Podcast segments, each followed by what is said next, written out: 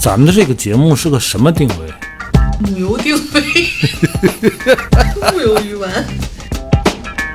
真的有很多我一直特别想吐槽的。来吧，来啥呀，小老板？开始啊！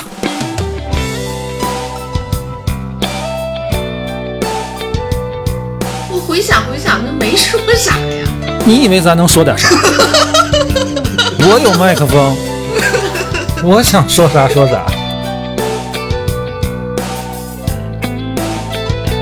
大家好，这里是一直陪伴各位的调频三四五，我是卓然，坐在我对面的是马来和帆。大家好，大家好，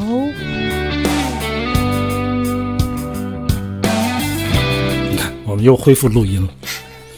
这不是一个应该有的状态，说的就好像恢复录音 是一个特别值得夸耀的事儿一样哈。哎，值得夸耀，就是疫情过后仍然在更新，这不简单。不简单，不简单，夸夸夸。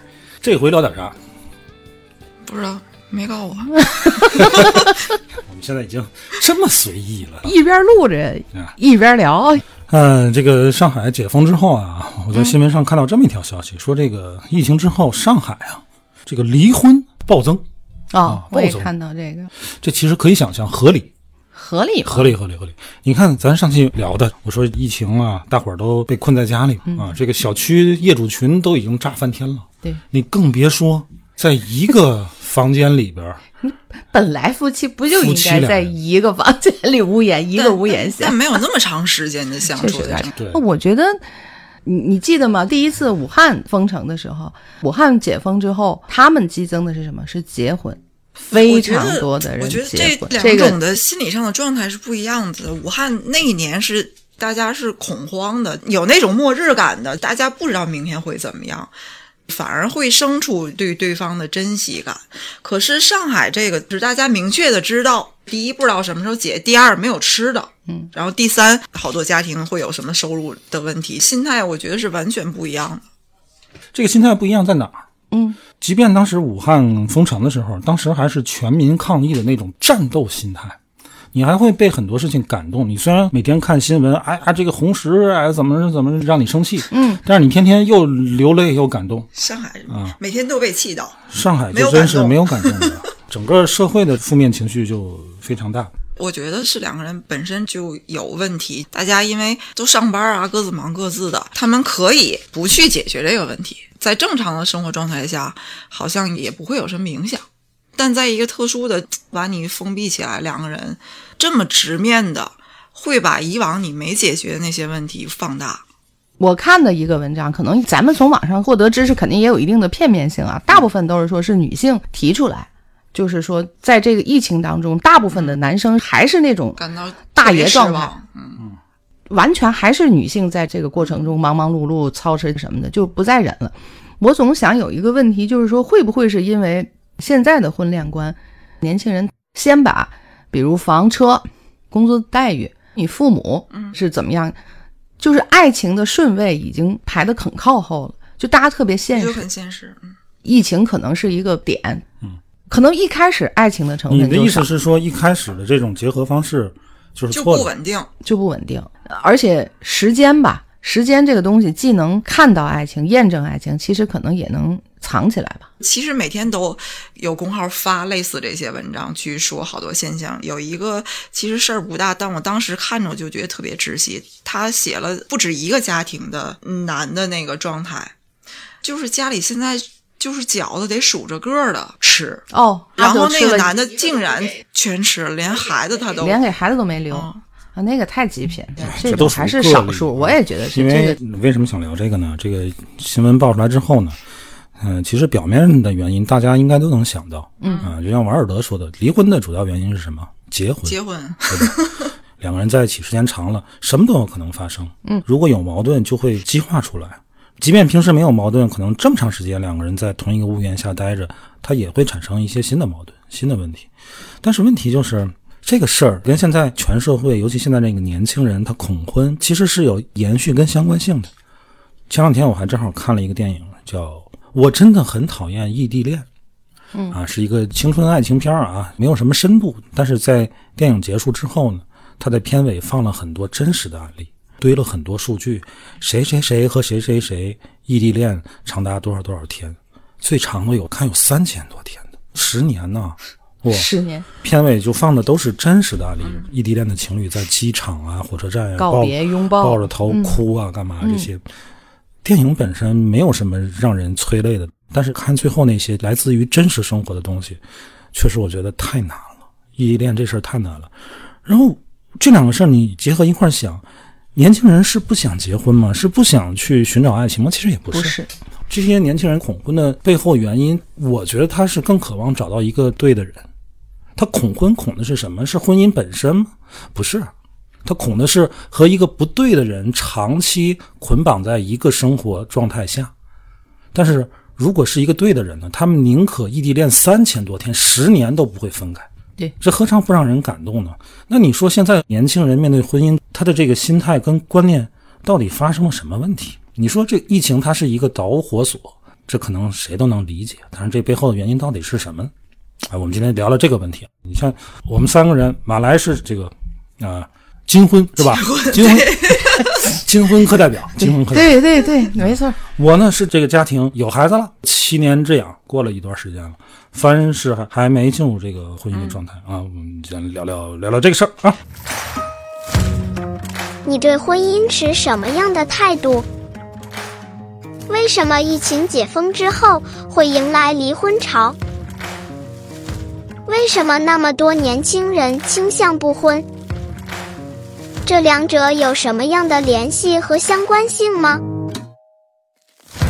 我是调频三四五智能语音小助手，欢迎收听本期话题：孤独终老，还是找人凑合凑合算了？我是这么感觉啊，表面上看啊，两个人长期锁在一个屋子里边很难受。嗯，我不知道男女性别不一样对待这个问题怎么看。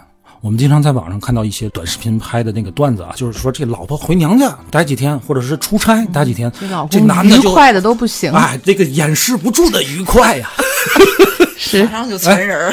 嗯，你们女的会有这种情况？比如说这个老公出差几天，你们会哎呀哎呀呀，不会。不会是吗？会，嗯，起码我不会，可能我身边我认识的、大部分女性我感觉也也不会。不会有什么明显的情绪不会的。你看，咱之前聊过一个话题，叫成年人的独处时间，对吧？嗯，这一般都是男性的一个强需求，从男性的那个视角出来的东西更多，对对吧？对对，是个男性的强需求。呃，我们之前也聊过，这个男的从恋爱开始，甭管他多爱你，嗯，多想跟你在一起，嗯，他都需要一个自己的自由的、可支配的时间，是对吧？是，所以你在婚姻当中，这个男的呀，就会发生上述的这种情况，嗯，特别有。你说到这个就笑特出声来。特别有意思，就是你看咱们这个园区里面，嗯咖啡和后面那个茶摊儿，嗯这两个男性就男主人吧，嗯就是这样的感觉。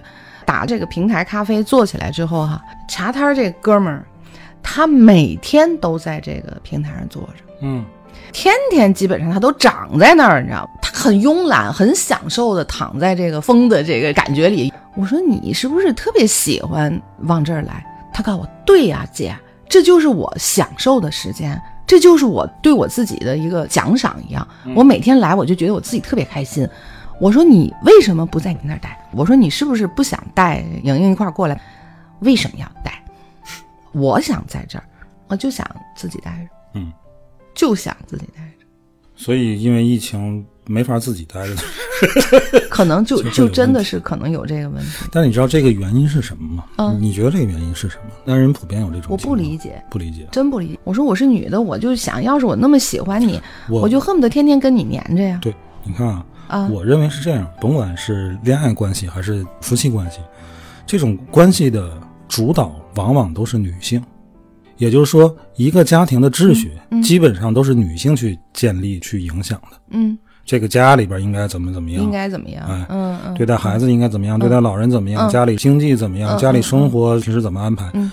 基本都是女性去主导。嗯，不是说男性他不喜欢这种这种被主导的地位，但是他嗯始终处于一个被主导、被领导的地位，那怎么样？所以往往女性不会因为男性离开而欢呼雀跃，是。但是男性会因为女性的短暂离开，领导走了，嗯，然后他会去主动追求这种脱离秩序，然后享受自己那个东西。但是，呃，你想想，如果这个家庭秩序是一个男性去主导，当然，嗯。我觉得这种情况至少在中国家庭很少见，呃，肯定也是吧？肯定也也有嗯有是肯定有，但是它比较少见。男性去主导家庭生活，我觉得他就不会因为老婆短暂的离开而欢呼雀跃，他不会去寻求个人空间，嗯因为家庭就是他的空间生活秩序。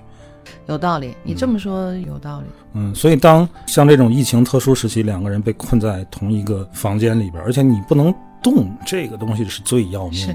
你说平时两个人都有工作，基本上早晨见一面，晚上见一面。嗯，是我当时在想，是我们现在因为工作的关系，九九六啊，嗯让你失去了家庭相处的能力吗？不是，我不这么认为。即使是你回来的晚，嗯，我回来的也晚，但是我们还会有公休的时间，或者我们会在一起的时候。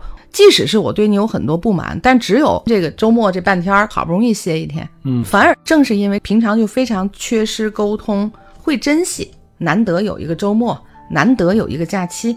我记得前好多年的时候就流行过一个词儿叫“周末夫妻”，啊，就是平时甚至他们住也不住在一起，就分别有自己的、嗯嗯嗯嗯嗯自己地方，然后到周末可能两人一起过两天。我很短，就是这个词儿或者这个现象。因为什么不住在一起？是工作的原因，比较比较，远。我就我就要这种生活模式。基本上就是平时各生活各的，然后隔一段时间两个人会在一起。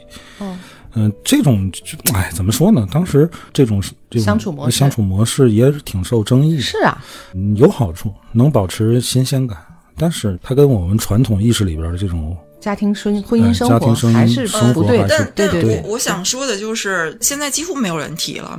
但我跟我好多年龄偏大的女性，还没结婚的女性朋友都聊，我们有一个几乎是共识，你也可以说我们是读惯了，我们都不喜欢大家每天都见面，每天在同一个房间里。我真的有朋友，他刻意的去找一些职业需要出差的，他跟空姐儿啊对呀、当然你也不能像海员那种 一走走两年回来待俩月这种，就是大概我可能出差一个星期，我走一个星期回来两天，走一个星期回来两天。凡说这个这个东西啊，跟年龄有关，跟是不是读惯了没关系。之前我也认为我是读惯了，嗯，但其实不是什么独惯了，就是你岁数大了，你会看透一些人性跟人和人之间关系，你不再存在幻想。年轻的时候，我上大学的时候，当时我有女朋友，我也是那种状态，我我不喜欢她天天黏着我，嗯但是我又从来没想过离开她。嗯嗯，你认为那个是顺理成章、我？顺理成章，我们就嗯会永远在一起。你渴望是有你自己的空间，但是嗯你也有爱人，你也是觉得我自己也很爱他，只是我自己跟我的男性朋友一起玩的时候，嗯我不想带着他。那你不觉得这个你前提是你年轻对吧？是，所以我说这个跟你读不读惯没关系啊。你这段恋情最后失败了，嗯，然后你还会有新的恋情，认识新的异性，然后你就会明白，其实没有年轻时候那种幻想的东西能成为现实，可能有太少了。年轻时候你的那种幻想是靠什么支撑你对爱情、对感情的理想？其实是你分泌那个荷尔蒙支撑的。对呀、可是你年龄大了，你不分泌这个东西。嗯，你像上一期讲的那那六十多岁老阿姨还是老色迷，那情况太少了，对吧？还看见老头儿能心动，那太少了。我现在觉得某方面来讲，我的家庭关系从我这儿来讲特别安全，嗯，因为这真的你不分泌那个东西了。当你不分泌那个东西了，你对待婚姻关系、两性关系的想法就会更趋于理性。我觉得你看，你说你现在可能就对异性那种感觉就没有，对吧？嗯，基本上引起不了我的什么念头产生。嗯，我觉得有人是天生这样，就很年轻的时候他就我会是这样。我说一个大胆的猜测啊，嗯我们之前聊过脱发，嗯说为什么现在年轻人都脱发？因为嗯年轻人性成熟早，嗯，对吧？他那个激素分泌早，然后他早早就脱发。嗯这个东西为什么现在年轻人他恐婚？是不是有一方面也是因为他性成熟早？他早早的那个荷尔蒙可能就在学生阶段就是一个高 峰的分泌，到峰值到了哎，我们上一代人认为你该适婚的年龄，二十大几的时候，他已经下来了。他那个荷尔蒙已经处于下坡了。这个阶段，他越来越趋于理性，然后见的人也多了，网上看的东西也多了，各方面影响他会更理性的去看待两性关系跟婚你这个你这个姻关系，猜测有待验证，但是对吧？这我猜测啊。但是但是也挺有意思的啊。我其实刚刚想说，翻说的那种去找那种有一定的时间去分离的这个状态，夫妻两个人。啊，现在想到我孩子那个，其实他们两个人是不愿意这样的。嗯，从他们两个人在我们面前表达出来的状态，和我儿子每天每天电话，即使手机不能拿到他工作的区域里，他也会用座机打。嗯，两个人平常回来的时候，在我们面前说话是露出来那只言片语，他们是非常不喜欢这样的。两个人还是渴望就正常的，就你上班黏不黏的这咱不好说，他们还是希望回归到这种正常的状态。这就正是因为被这种情况所困，所以才能展现出互相之间的那种牵挂。就像刚才说到这个异地恋，有很多一对儿异地恋很长时间，好几年，嗯，都没有被异地恋打败。等他们结束异地恋，反而对，对，就就是你那个你们盼头，不是你们遇到的困难是不一样的。异地恋遇到的困难是距离、时间。就像那个电影里，我觉得有一句话挺感动我，就是微信没有语气，电话没有表情。对呀、哎呀，说的我都快哭了，看不见摸不着，我特别想抱你。嗯，你要做到的就是你扛住这个寂寞，然后抵住你身边的诱惑，这非常不容易。可是你们俩真的在一起之后在一，起生活更不容易。面对的困难是之前你从来没想过没想。没想都没想过。嗯你们能战胜异地恋，未必能战胜身边的鸡毛蒜皮鸡毛蒜皮。对，我们聊离婚冷静期的时候，我记得咱们讲过一个数据，就是法院审理离婚案件里边，绝大部分都是琐事儿，因为琐事儿、感情不和这类东西。是是是是，嗯，没有多少是因为什么经济原因啊或者外遇啊，有，但是占的比例很少。嗯都是日积月累起来的。嗯，包括两个家庭之间，都真的有可能。嗯两个家族的生活的习惯而且不一样。对婚姻这种形式没有信心啊，不光是现在年轻人，包括催他们结婚的上一代人，我觉得他们其实本身对婚姻也没有什么信心。你想，你作为上一代人，嗯如果你的子女现在恐婚或者不婚，嗯，你去逼他、催他的理由是什么？不是告诉他婚姻生活多美好，嗯，没不是没有理由都结你就得结吗？而是告诉他，你这样将来会孤独终老。嗯，得有是用不结。婚的危害去威胁他，而不是用婚姻的美好去引导他。对呀为什么不这样？因为他们的婚姻往往也不是多美好，嗯，对吧？你一面催着你的闺女儿子要结婚，一面跟你老头儿吵架，你觉得他会结婚吗？嗯，如果你跟你老头儿或者你跟你老婆恩恩爱爱，家庭生活特别美好，我相信你的孩子他不会抗拒他起码会憧憬爱情，对憧憬婚姻，是是这么个事儿，是这么个理儿。所以现在年轻人就觉得两个选择，要不我孤独终老，要不找个人凑合结婚，我选哪个呢？那当然是孤独终老，对呀、孤独终老多孤。独终老这东西，你孤独这玩意儿啊，孤独我这个，孤独着，小伙儿，你还能值得品味。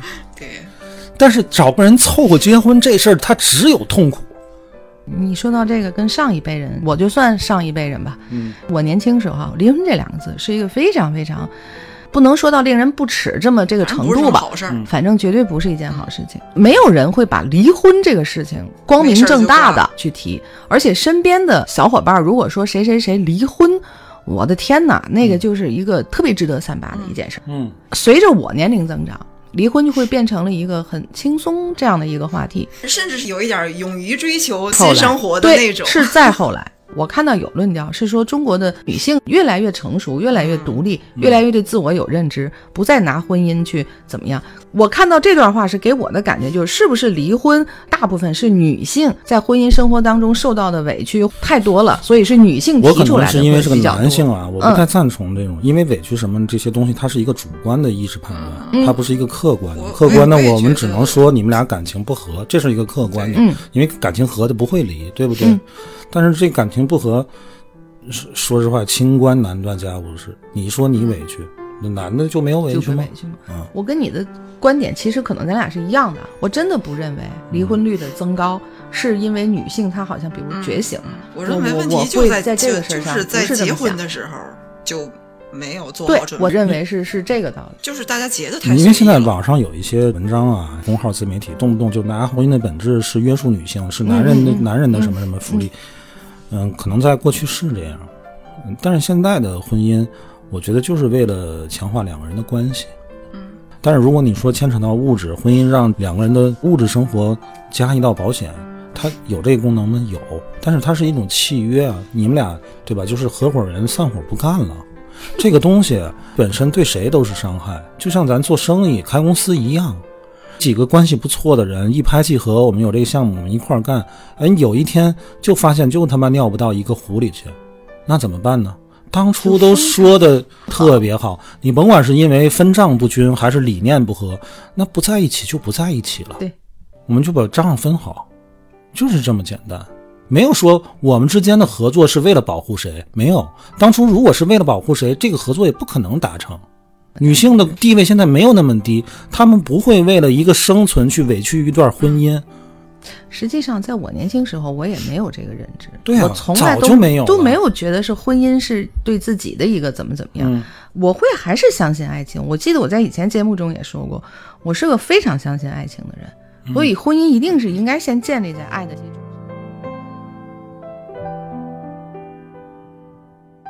我昨天才看了一个这个节目，也是说这个感情跟婚姻问题的。这俩孩子，女孩是新疆，男孩是东北的。嗯，女孩去了海口，她觉得那儿发展好，让男孩也跟过去。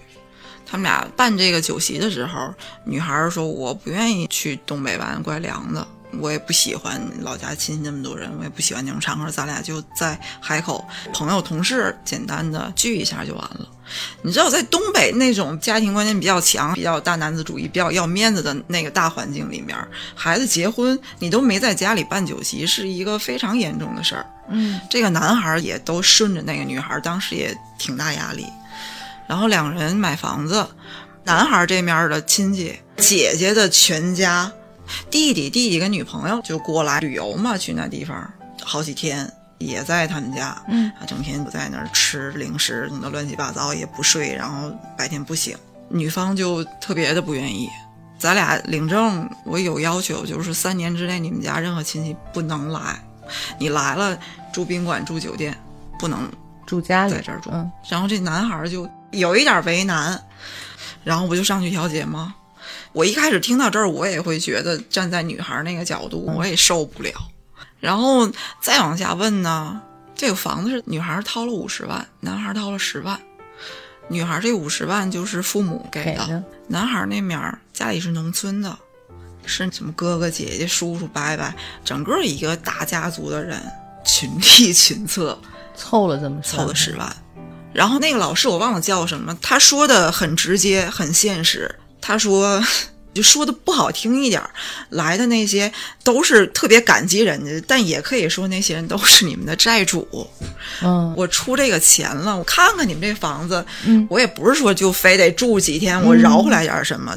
站在男孩那个角度，是无法拒绝的。对，我不可能不让他们来家里的。嗯他就劝那个女孩嘛，你得想，你老公是很难的，你跟他提这个，而且你的这个思考角度还是把你们两个当做个体分开。我站在我不方便的那个角度，你没有把自己当成这个家的儿媳妇儿，呃，嗯当成儿媳妇儿、嗯你没想过，你反而应该在这种上主动张罗。姐，你这周末你来玩啊？嗯嗯啊，弟弟来玩，嗯这应该是你在前面啊。然后人来了，真的给你们添多大麻烦？什么在哪儿抽烟，什么在哪儿不收拾卫生，那应该是他去说的事儿嗯啊。我看完这个节目，我就觉得啊，也许我到这个岁数，我能去用这个心情去迎接进入一段婚姻的状态。嗯，但我二十多岁时，那我觉得他最后一个什么老师解答的这个点特别好。嗯，你应该作为一个媳妇儿嘛，这家的人去怎么做？但是那些给你带来所有的不便，应该是男生、去跟自己的亲属去讲。嗯，老师说是债主，嗯，我是觉得你要做债主啊，就别做股东，嗯对吧？这两个还是有区别的。你因为借了人家钱，觉得我去他们家里是理所当然的，这就不对了，对吧？当然，这种亲戚关系你也没法跟人家掰扯这种事儿。嗯可是我觉得这个问题的关键，让这个男孩为难的是什么呢？是这个房款是由亲戚凑的吗？不是，就是因为他们是亲戚，即便这个房款不是亲戚凑的，人家说要过来，他可能以这个房子你们没出钱为由拒绝他的亲戚来吗？不可能，对吧？对，所以他们俩的事儿的关键根本就不是这个房款是谁出的钱，谁凑的钱，这是来自两个家庭观念完全不同的两个孩子的结合。嗯嗯，这其中一个问题就是你们在结合之前，你根本没有了解对方的家庭背景，嗯，对吧？如果在结婚前女孩了解到这个情况，你还会跟这男孩在一起，也许还会。但是如果你了解了这个东西，那你就做好准备，你别要跟我能你们家亲戚不能来这那的。你你的男朋友、你的老公就是这样的。啊，如果从男孩这个角度来讲，你女朋友是个什么样的人，你知道吗？你应该知道，对，啊，你把一大群这个亲戚弄来，你觉得他会高兴吗？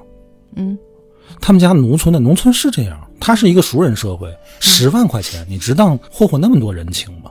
但是农村他就是这样，他就是靠熟人办事儿，嗯，十万块钱一家几啊千、八千、一万的就能凑出来的，嗯，十多家亲戚，这种熟人关系网络，他就是这么办事儿。嗯这个男孩他本身都没觉得这十万块钱拿的有什么毛病，我觉得很可是如果是一个从小城市里边长大的孩子，他缺十万块钱，他可以去贷款，他都不会这么他他不会去找几个亲戚。对，就欠这个人情债很难还。当然，咱不是说这两种模式有什么高低贵贱之分啊，没有高低贵贱。比如说你需要金融服务，你贷款，那你就自己承担这个贷款的压力，还款、利息、社会征信，你要背负这些东西。你要通过熟人社会，你凑点钱，你不用按月还钱，你甚至都不用还利息的。嗯，但是你要不要还人情债，对吧？嗯，咱说是人情债，人家根本就不觉得这是债。这回你帮我一下，下回我让你麻烦一回。对，可能彼此之间连个谢都不用说，所以人家那些亲戚来这个弟弟家也好，哥哥家也好，他们不觉得这是事儿。这个男孩他自己也不觉得这是个事儿。嗯，可是很明显，这个女孩她就不习惯、不适应这种方式嘛。对，老师说，这个女孩作为媳妇儿应该主动张罗啊。哎呀，我就觉得作为点评老师啊，说的有点太轻松了，有点站着说话不腰疼了。你现在让这个男孩拒绝亲戚，他有多为难？那你这么要求这个女孩，她就会同样的为难。嗯不是说女孩不应该承担做儿媳妇儿的责任，她不同的社会模式下的儿媳妇儿，她不一样啊。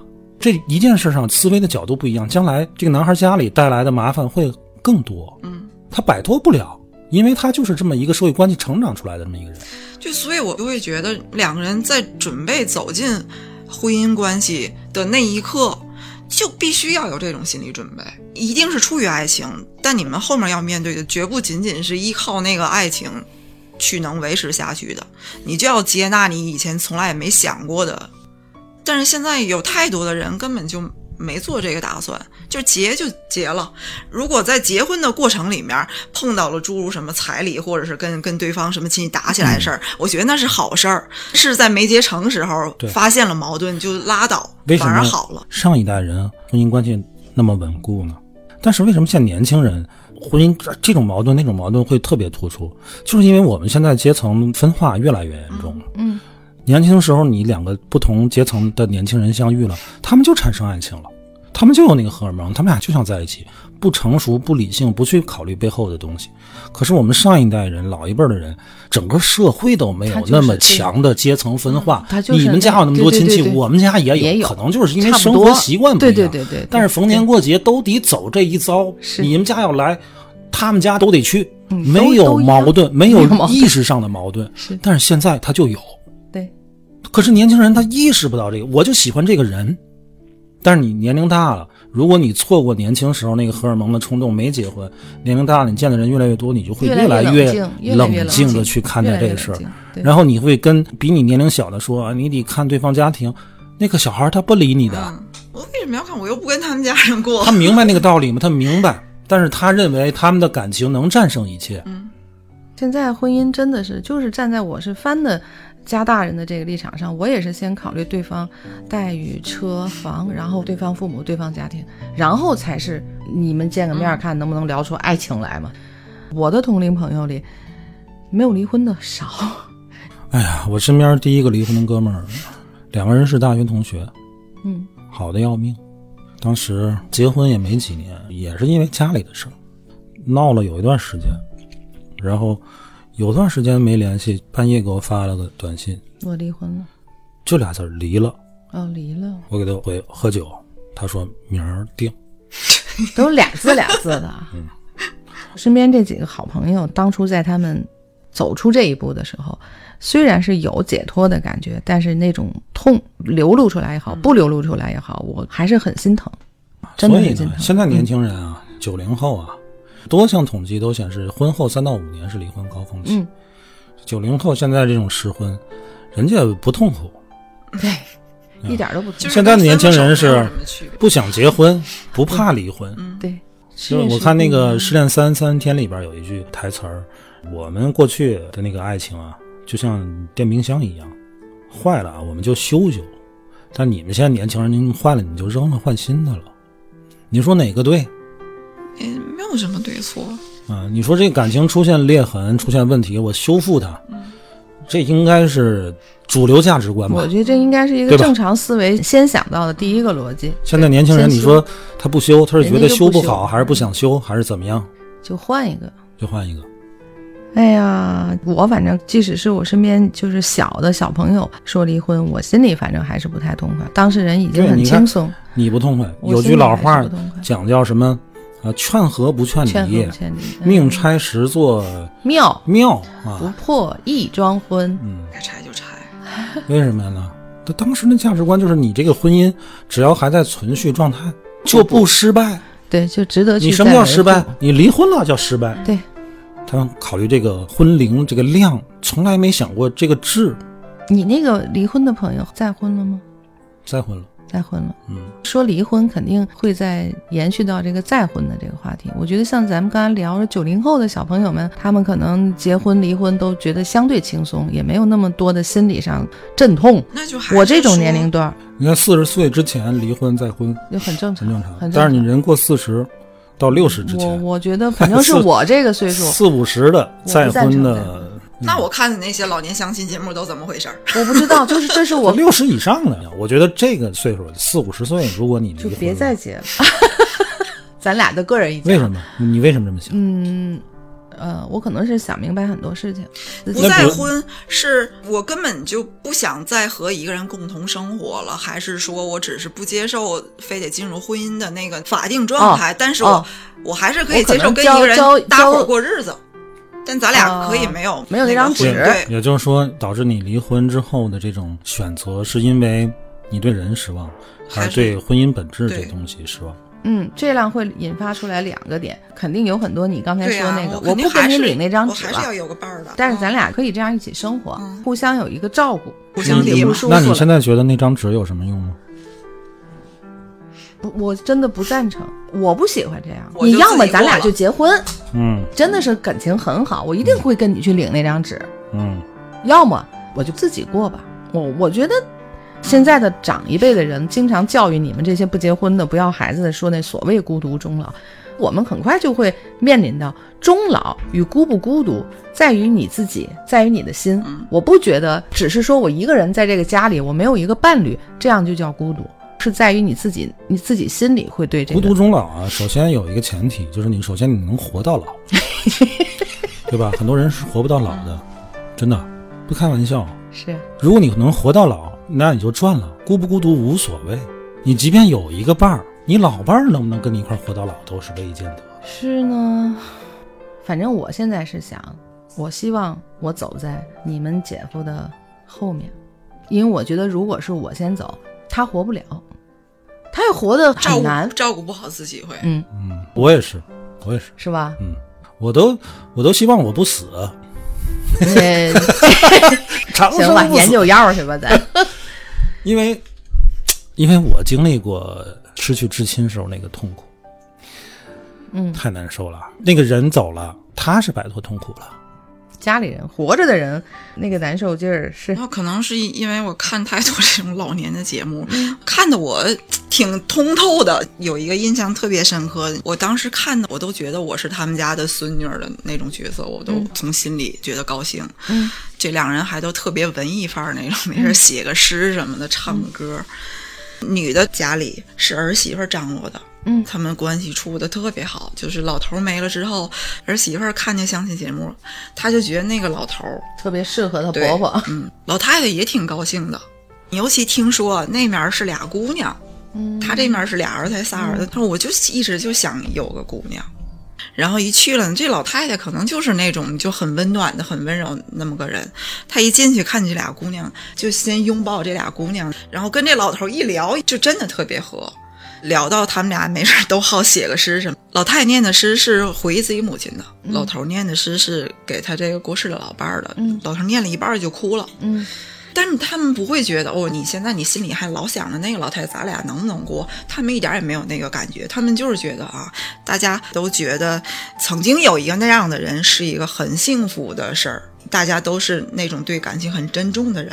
然后哇，两大家得十来号人坐在老不得了对啊，就是怎么那么有缘分？这俩姑娘也是，我一看这个阿姨阿姨一进来，她那个眼神儿抱我那一下，我就觉得就这就是我们家人。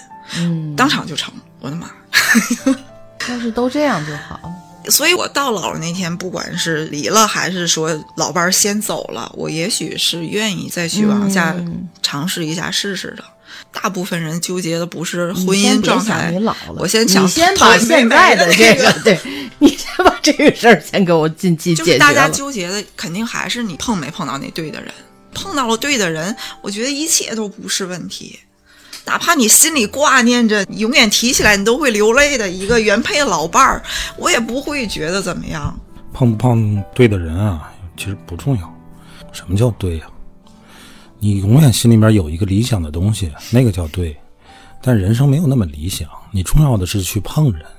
这生活就是生活，它不是提前写好的剧本。我前两天看日本有个电影叫《海街日记》，你看过吗？看过，挺有名的，这里边那几个姐妹啊，她们的婚恋其实也都不是很成功，包括她们母亲的婚恋、她父亲的婚恋都不是很成功。嗯，但是并不影响他们热爱生活，整个影片散发着那种治愈。老大大姐她搞了一段婚外，跟她父亲后来找那个小三儿的命运其实是一样一样的。老二是个大傻闺女，偏信小男生的甜言蜜语；老三就更奇怪了，喜欢那个六个脚趾头的店长，包括他们的母亲，包括后来他父亲找的这个小三儿，命运都不是很顺利。整个这个电影通过三场这个葬礼，嗯，最后一场葬礼是小吃店的那个老板娘对对对对对，出来之后说，很完美的葬礼，是很好的人生。就是我觉得啊，人啊，有时候会被我们眼前的一些既得的利益啊、情感所困。其实那几个女儿也是，嗯，但是生活就像他们院里的那个梅子树一样，每年都会结果每年他们都会去？酿酒。对生活就是照旧啊，啊，不你管今年可能雨水多，明年雨水少你可能会经历这个人，可能会经历那个人。老二又被小男生骗了，回来大醉一场，醒来之后梅子树开花了，生活就是这样。嗯我当时看的时候，没有那么深层的理解，它传达出来的就是生活还是这样继续的，不管你经历多少狗屁叨叨的事儿、鸡毛蒜皮的这个难过。可是我当时看的时候，你知道我有特别强的什么？嗯，哎呀，你怎么这样呢？你不都你能明白吗？就是我特别替这个故事当中的姐妹们着急。嗯可是你现在再跟我提这个电影，我就能更深层的领会到那个电影想表达的。我当时只是当成一个电影看的时候，嗯，会有一点哦，是啊，生活还得继续。完了，不像今天你又聊起来，给我的这个感触这么深。对啊，嗯所以为什么说这个电影是一个好电影呢？你单拿这个电影它所描述的故事情节拿回来，啊，没什么你不会觉得它能拍个电影？对对这有什么？这怎么就能拍个电影？哎，他就拍了，而且还非常吸引人。是你感受到的不是什么冲突矛盾，没有那么强烈的冲突矛嗯盾。但是你仔细想，剧中发生的任何事儿，搁在我们现实生活都是非常糟心的，都很压抑，会让你心里感觉。嗯但是你整部电影你看完有 这个电影是治愈的，对吧有？温暖，嗯对，真是哈，不行，我得再刷一遍。刷吧，这个电影值得。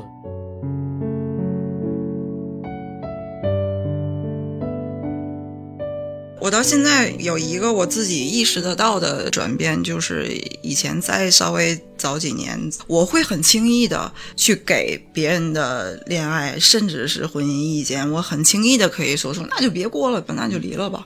但是我现在，我非常慎重的说任何的意见。啊一般有很明确的能体会得到两个人的那种相处里面不是那么简单，就是除了那种比较原则性的啊，家暴是没有什么好说的，除了这一类的问题，其他的我都不太敢随便的给人意见。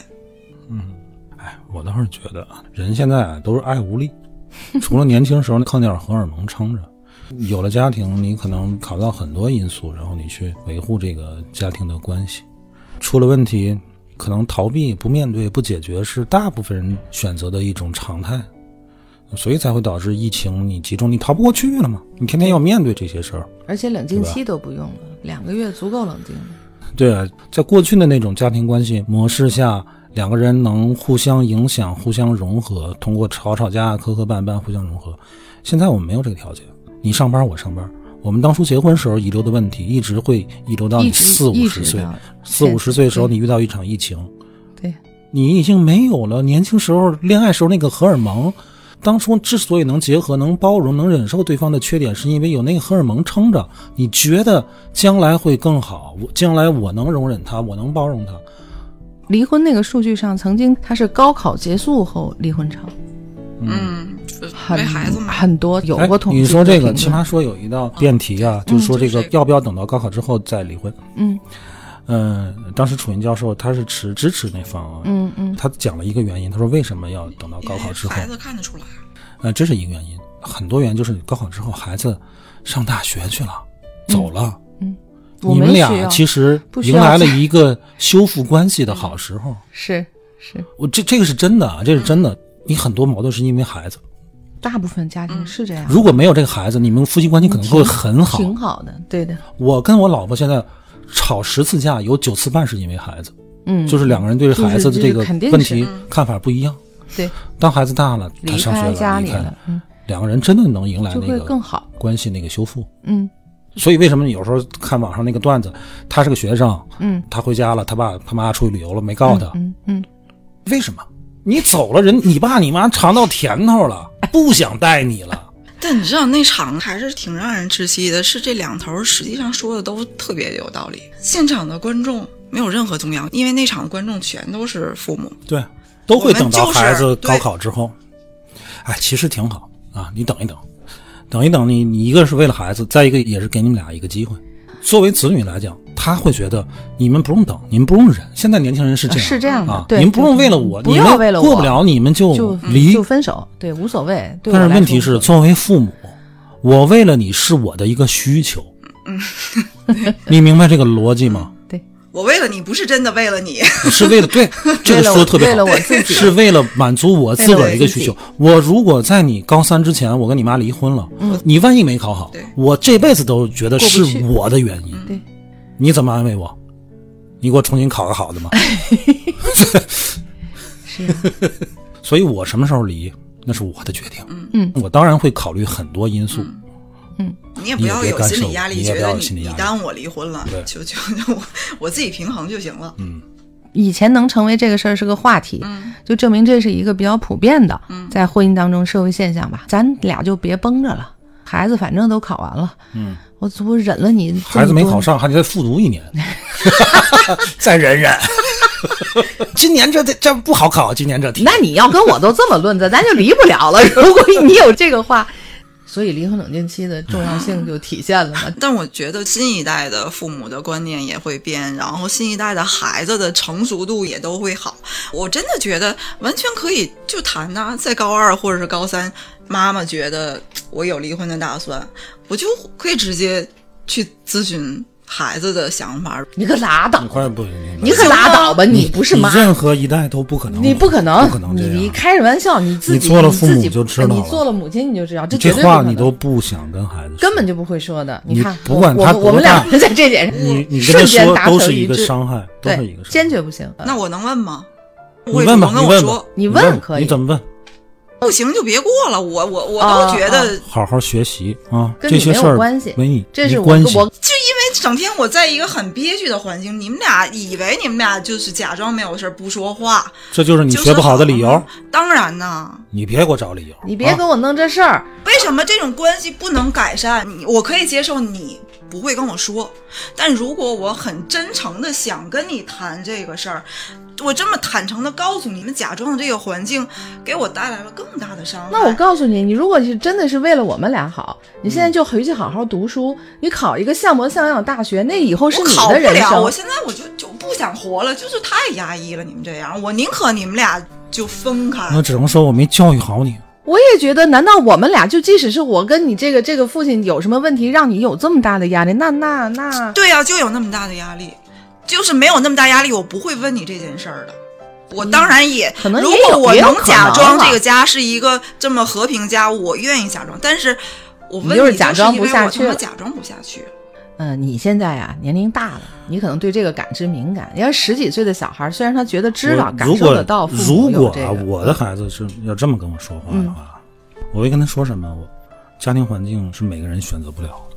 我很抱歉让你生在这样一个环境。但是这个说实话是我们俩的问题，但是我希望你不要去管这个事儿。嗯，这个事儿我跟你妈之间的事会解决的。嗯，你现在最重要的还是把你学习弄好。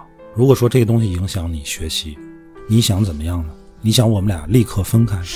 嗯，是吗？对呀，肯定会问的。就为了不影响你学习？我我想我能出去吗？哦，他你肯定是不能，你肯定不，你未成年，你当然不能了。当然不能。我跟你妈这个关系，我们还想继续修复，虽然现在关系不太好，对。但是如果为了你，为了让你不受影响，我们俩现在就结束这个关系，这是你愿意看到的吗？完了吧，你没话说。我或者是我，我不是说你们现在就立刻做决定是是怎么样，但是你们能不能有一个真正的冷静期？你们俩没有争吵，我宁可看到争吵。会有孩子有这种心态，人的感知非常灵敏。我回到家我就知道你们不开心，或者是怎么样。我们家不是那种冷战型的，我们家就是吵。完了你就知道没事儿。对，就像我们俩瞬间刚才都告诉你不可能那一下，就是父母绝对不会，绝对不可能，绝对不可能。如果到了这一步，我就这么说，那你想怎么样？你想因为让你不受影响，我跟你妈离婚吗？你是这么想的吗？嗯，如果你是觉得只是说希望，如果你这么说，我告诉你不可能。嗯。我们俩的婚姻我们做主，我们俩如果有一天离婚，是因为我们俩实在过不下去。嗯，这也是我们俩的事儿。嗯，对，你做好你现在的事儿，对，我们俩尽量不去影响你。但是每个人的家庭环境是不一样的，不是说你想要什么样的家庭气氛就会有什么样的。你选择不了，对对吧？如果你连这个都不能适应，你将来你去哪儿都适应不了，对不对？孩子也看到过，像帆说的会有这种表现，会有这种。说实话，我上学的时候，什么样的家庭环境都有。对，你学的好坏，家庭环境对你有影响，和那个当然有影响，但是真的没有那么直接的关系。但是你别把这个作为当成理由，当成学习不好或者是你什么的理由，这个是不对的，这是真实。上初中时候，我们班那个学霸，家里连个桌子都没有，每天就是路灯下，路灯底下，我们都有在路灯下学习的小伙伴。我的同学里这倒是没有。家庭的家庭的不幸有很多种，父母关系不好只是其中一种。还有家庭物质条件不好，物质条件不好，受人鄙视，有没有这样的？有啊，太多了。就看你孩子怎么自个儿调整了，对，看家长怎么引导了。那还有单亲家庭呢？单亲家庭他就很快乐吗？人别人都有爸爸有妈妈，你可能缺一个。我跟你说，我有一个亲戚，另外一家亲戚的姐姐，前几天刚跟我说的，那个他说你是我一个亲戚家的哥哥，我哥哥这个媳妇儿就把他轰出去了，让他住老房子去。嗯，为什么呢？因为他们家孩子要中考。我这爸爸很碍事儿嘛，碍到这种程度，要把他轰出去。就是，然后跟我聊天这个姐姐就就倍儿生气，就觉得这事儿一个是太欺负人了，一个是这个这个哥哥你就你你就这么出去了，就是有一点太窝囊了。我也特别不能理解，我说怎么就非得把一个人轰出去呢？那你不知道你哥哥在家是不是很作呀？就那个哥哥是一个特别老实，就说不好听的，确实是有一点不硬气。哦哦哦哦哦，就轰出去了。但是，哎呀，我跟你说，我我沿用卓然刚才劝你那话，碰见这种事儿，大家就听听。是呀，当然就是你不是夫妻当中的人，那个人像你们说，你怎么就你跟怒其不争似的？你看你怎么就让人家轰出去？人家可能还觉得挺好。要我就觉得挺好的。我怕老婆，我宠老婆，他让我干嘛就干嘛。你你甭想背后。每个家的情况不一样，都不这个东西啊，就像咱在网上看一条新闻，不要着急站队。你知道，你看着这个人就尤尤其是家庭里面，对不对？你知道他为什么被轰出去？就是没准还自己特别乐意被轰出去。对，自己申请的哎呦，我这我也这两天孩子考试，要不要不我出去住一天要打呼噜，这个对吧我？上我上老房住几天，美的你。想得美。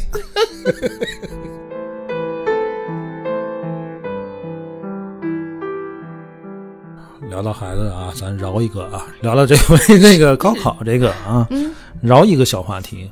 嗯，我们这两天我们群里也在聊这个，唯一能聊的就是作文啊，又来别的我们也看不懂。你还起码懂数学呢，我们数学这更不反正看。反正我要是赶数学啊，我那个那天不是发出来，我我做了两道啊题，行吧？就做两道那个前面那个选择，就这两道题就半小时，哎，基本上就跟我做大题似的。全选 C 都不行是吧？不是全，你不得得做吗？你解题吗？不行，这个东西这知识你不用啊，就过去了。就过去了。你唯一能参与的就就就就是就是有语文，作文啊，然后作文这今今年的语文也发现参与不了。费人费费解，让人很。当时头一天出来的，我们俩就在这研究半天，这啥意思？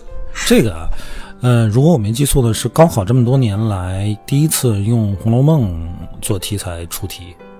是第一次吗？嗯、也我反正之前我没记得好。像还真是第一次，我也是看见有有报道说是第一次，之前都没有过。嗯，不知从何写起。哎，你说真的要是没看过，我跟你说，没看过倒好了。没看过有没看过的写法，就当做没有那段原文引用，就直接写他后我面题的那个。我看完这个题之后，我的困惑是什么呢？因为我看过呀，这个题面上他给的启发是这个，你应该从多角度、多渠道，然后多种方法去观察事物，嗯，理解事物，创造东西，对吧？他给的启发是这个。是可是如果你但凡看过原文的，你就知道他原文根本没这个意思。在我看来，如果他是想让学生从这个角度去写文章的话，这个原文就是一个干扰项啊。嗯，可是如果你没看过原文的话，也觉得原文是观赏性，你给对这段我也没看过，什么意思？我怎么用啊？什么现象？可是总体来说，如果没看过、我不了解原文的，你就照着他给的这个思路去写，应该不会有错，对吧？反而男的是看过原看过的原文，的很纠结，会嗯，原文根本不是要表达这个 意思呀，对不对？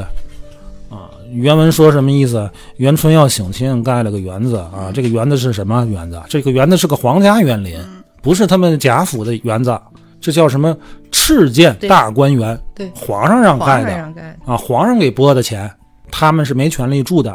最后宝玉他们为什么能住里边？元妃让他人家们住让住的，啊，姐姐疼弟弟。姐姐让住的，他们去看看这个园子建的怎么样，那些亭子呀、楼啊没有匾啊，没提名，没提名，他们又不敢提，咱只能起一个临时的名字，到时候叫什么名字还得让娘娘来定。娘娘说是正好看见宝玉，想试试你宝玉，你天天这那的，对吧？扎扎女孩堆儿里边，他爹本身就看不上他，想让他人前显贵一下。这个贾政的宾客，哎，也都是个察言观色、阿谀奉承的主儿，所以他们起那个名字就很 low 啊。宝玉，哎，宝玉起的叫什么？沁沁芳，沁芳，然后写了对联儿，比那几个好啊，肯定是啊，那个是故意就起的不好的，对吧？为什么叫沁芳呢？这事儿之前啊，宝玉的这个好基友刚棍儿了，秦钟。秦钟跟宝玉那就是比较特殊的一一对好基友。秦钟棍儿之前跟宝玉说说，你看咱俩平时都觉得自个儿挺牛逼的，现在我也快棍儿了，我觉得真不是那么回事儿。你呀、你以后还是听你爹的啊，你好好考个公务员，别嘚瑟。嗯啊，然后说完话，哦耶就死了。嗯，宝玉就失去了一个唯一觉得他牛逼的好朋友。